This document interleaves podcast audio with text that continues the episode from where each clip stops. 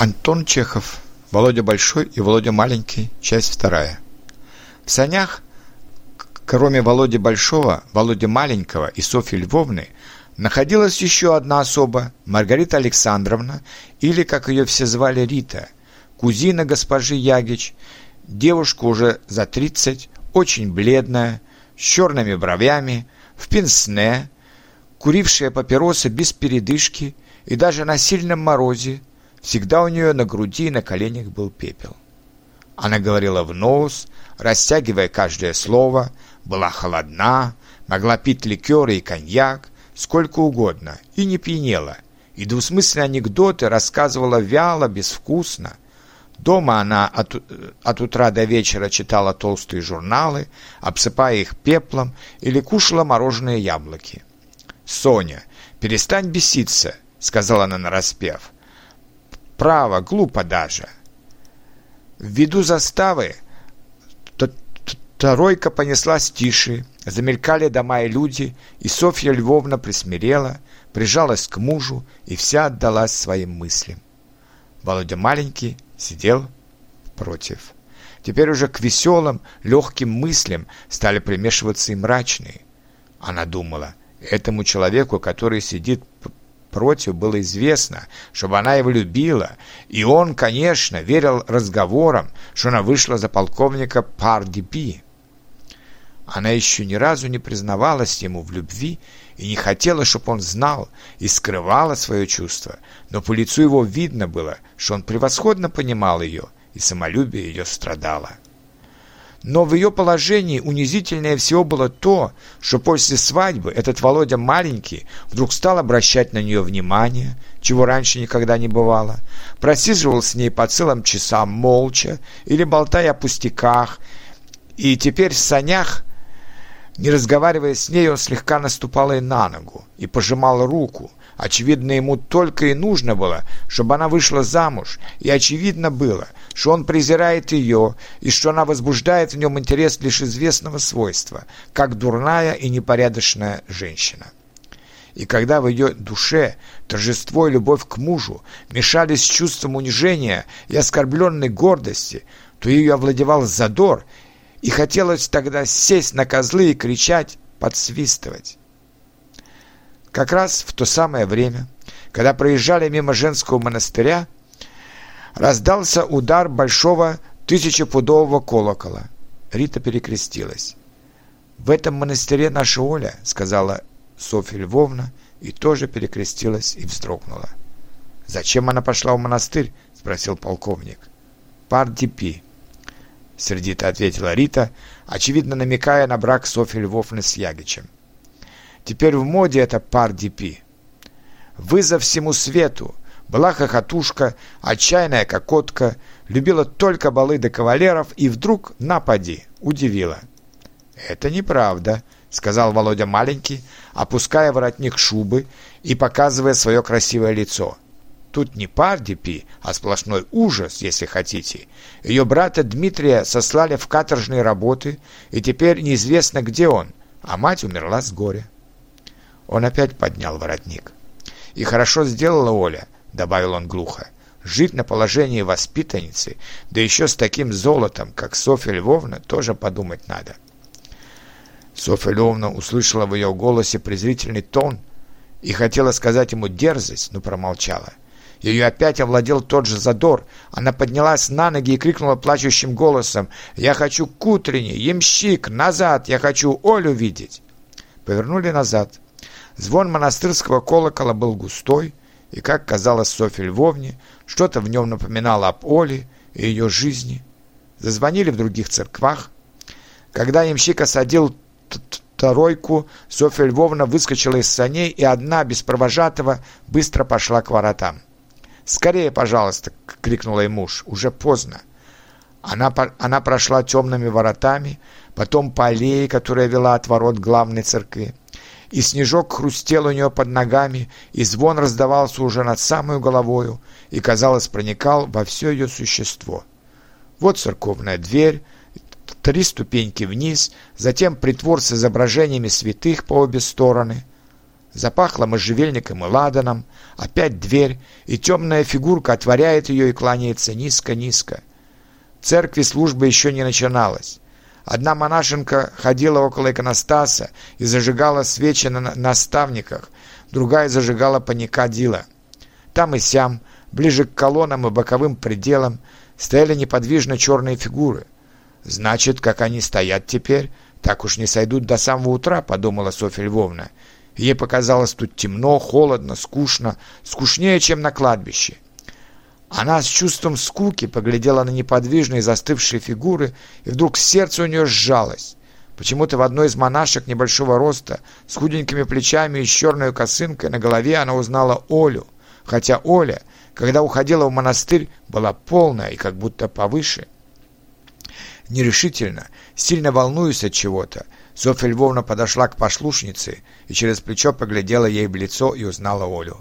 «Оля!» — сказала она и сплеснула руками, и уже не могла говорить от волнения. «Оля!» Монашенка тотчас же узнала ее, удивленно подняла брови, и ее бледное, недавно умытое, чистое лицо и даже, как показалось, ее белый платочек, который виден был из-под косынки, просияли от радости. «Вот Господь чудо послал», — сказала она, и тоже вснула своими худыми, бледными ручками. Софья Львовна крепко обняла ее и поцеловала, и боялась при этом, что от нее не пахло вином. «А мы сейчас ехали мимо и вспомнили про тебя», — говорила она, запыхавшись, как от быстрой ходьбы. «Какая ты бледная, Господи! Я... я очень рада тебя видеть. Ну что, как, скучаешь?» Софья Львовна оглянулась на других монахинь и продолжала уже тихим голосом. «У нас столько перемен. Ты знаешь, я вышла замуж за Ягича, Владимира Никитича. Ты его помнишь, наверное. Я очень счастлива с ним. Ну, слава богу. А папа твой здоров? Здоров. Часто про тебя вспоминает. Ты же, Оля, приходи к нам на праздник, слышишь? «Приду», — сказала Оля и усмехнулась. «Я на второй день приду». Софья Львовна, сама не зная чего, заплакала и минуту плакала молча, потом вытерла глаза и сказала, «Рита будет очень жалеть, что тебя не видела. Она тоже с нами, и Володя тут, они около ворот.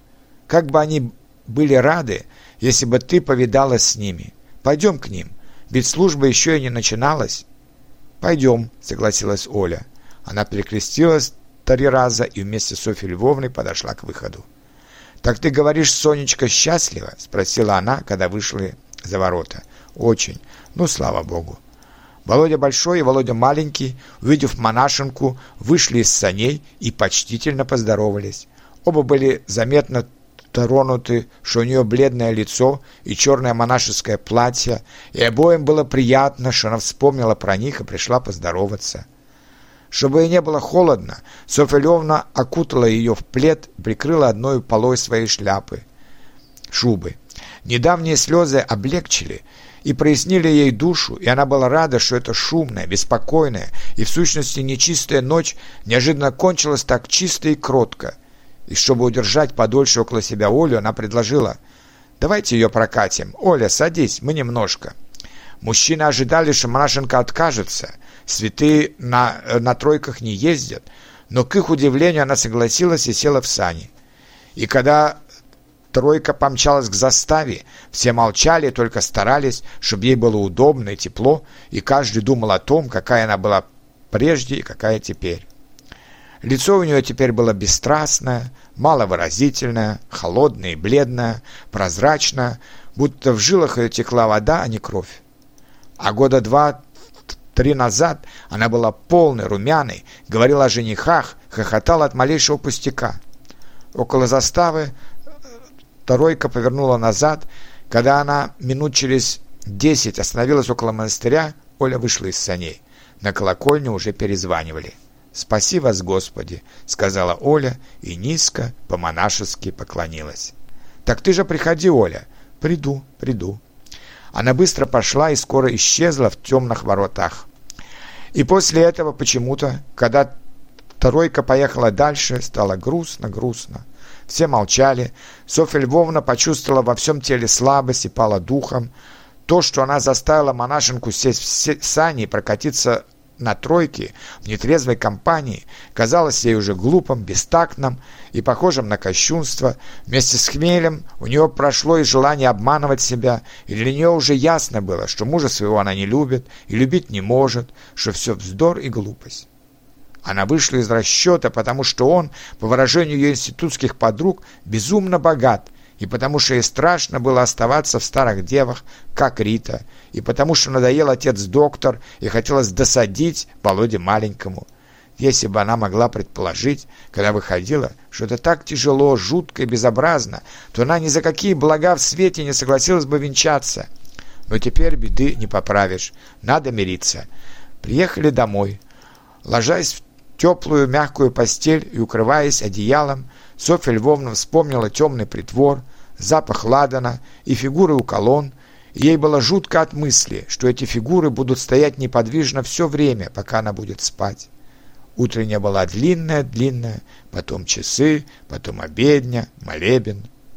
Но ведь Бог есть, наверное, есть, и я непременно должна умереть. Значит, надо рано или поздно подумать о душе, о вечной жизни, как Оля. Оля теперь спасена, она решила для себя все вопросы. Но если Бога нет, тогда пропала ее жизнь. То есть как пропала? Почему пропала? И через минуту в голову опять лезет мысль. Бог есть, смерть непременно придет, надо о душе подумать. Если Оля сию минуту увидит свою смерть, то ей не будет страшно. Она готова, а главное, она уже решила для себя вопрос жизни. Бог есть, да. Но неужели нет другого выхода, как только идти в монастырь? Ведь идти в монастырь значит отречься от жизни, погубить ее. Софье Львовне становилось немножко страшно. Она спрятала голову под подушку. «Не надо об этом думать», — шептала она. «Не надо». Ягич ходил в соседней комнате по ковру, мягко звеня шпорами, и о чем-то думал. Софье Львовне пришла мысль, что этот человек близок и дорог ей только в одном. Его тоже зовут Владимиром. Она села на постель и позвала нежно «Володя, что тебе?» «Ничего». Она опять легла. Послышался звон, быть может, тот же самый монастырский. Припомнились ей опять притворы темные фигуры, забродили в голове мысли о Боге и неизбежной смерти. И она укрылась с головой, чтобы не слышать звона. Она сообразила, что прежде чем наступит старость и смерть, будет еще тянуться длинная-длинная жизнь, и изо дня в день придется считаться с близостью нелюбимого человека, который вот пришел уже в спальню и ложится спать, и придется душить себе безнадежную любовь к другому, молодому, обаятельному и, как ей казалось, необыкновенному. Она взглянула на мужа и хотела пожелать ему доброй ночи, но вместо этого вдруг заплакала. Ей было досадно на себя.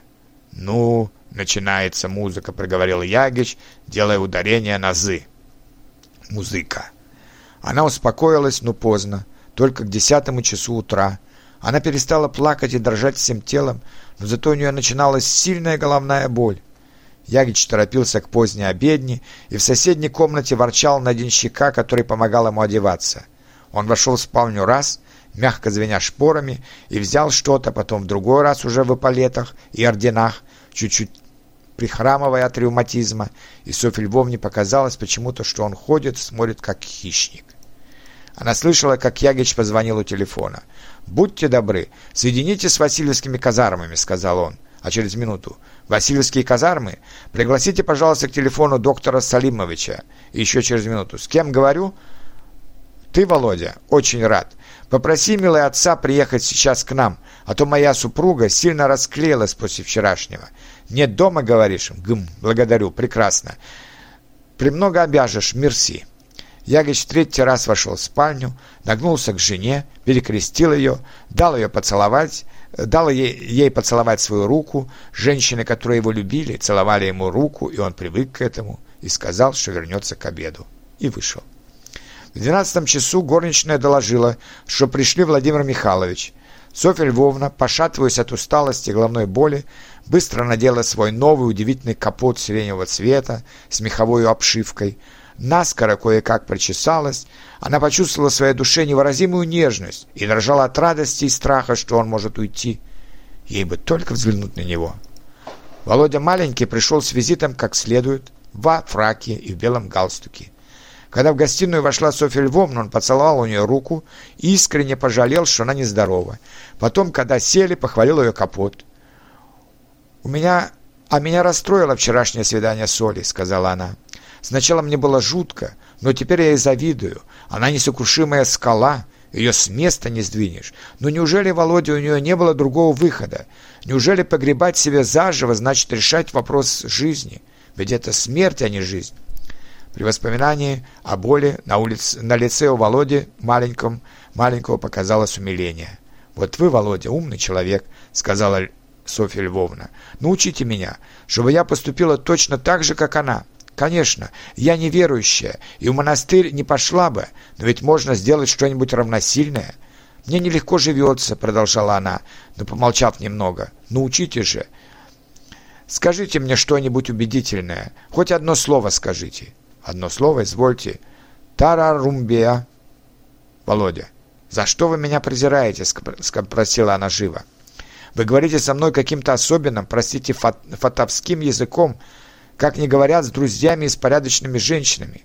Вы имеете успех как ученый, вы любите науку, но отчего вы никогда не говорите со мной о науке? Отчего? Я недостойна?»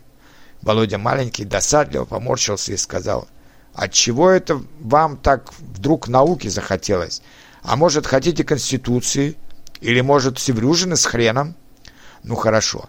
Я ничтожная, дрянная, беспринципная, недалекая женщина. У меня тьма, тьма ошибок. Я психопатка, испорченная, и меня за это презирать надо. Но ведь вы, Володя, старше меня на 10 лет, а муж старше меня на 30 лет. Я росла на ваших глазах, если бы вы захотели, то могли бы сделать из меня все, что вам угодно, хоть ангела. Но вы, — голос у нее дрогнул, — поступаете со мной ужасно. Ягис женился на мне, когда уже постарел, а вы... «Ну, полно, полно», — сказал Володя, садясь поближе и целуя ей обе руки. «Предоставим Шопенгауэрам философствовать и доказывать все, что им угодно, а сами, а сами будем целовать эти ручки. Вы меня презираете. «Если бы вы знали, как я страдаю от этого», — сказала она нерешительно, заранее зная, что он ей не поверит. «А если бы вы знали, как мне хочется измениться, начать новую жизнь, я с восторгом думаю об этом», — проговорила она, и в самом деле прослезилась от восторга.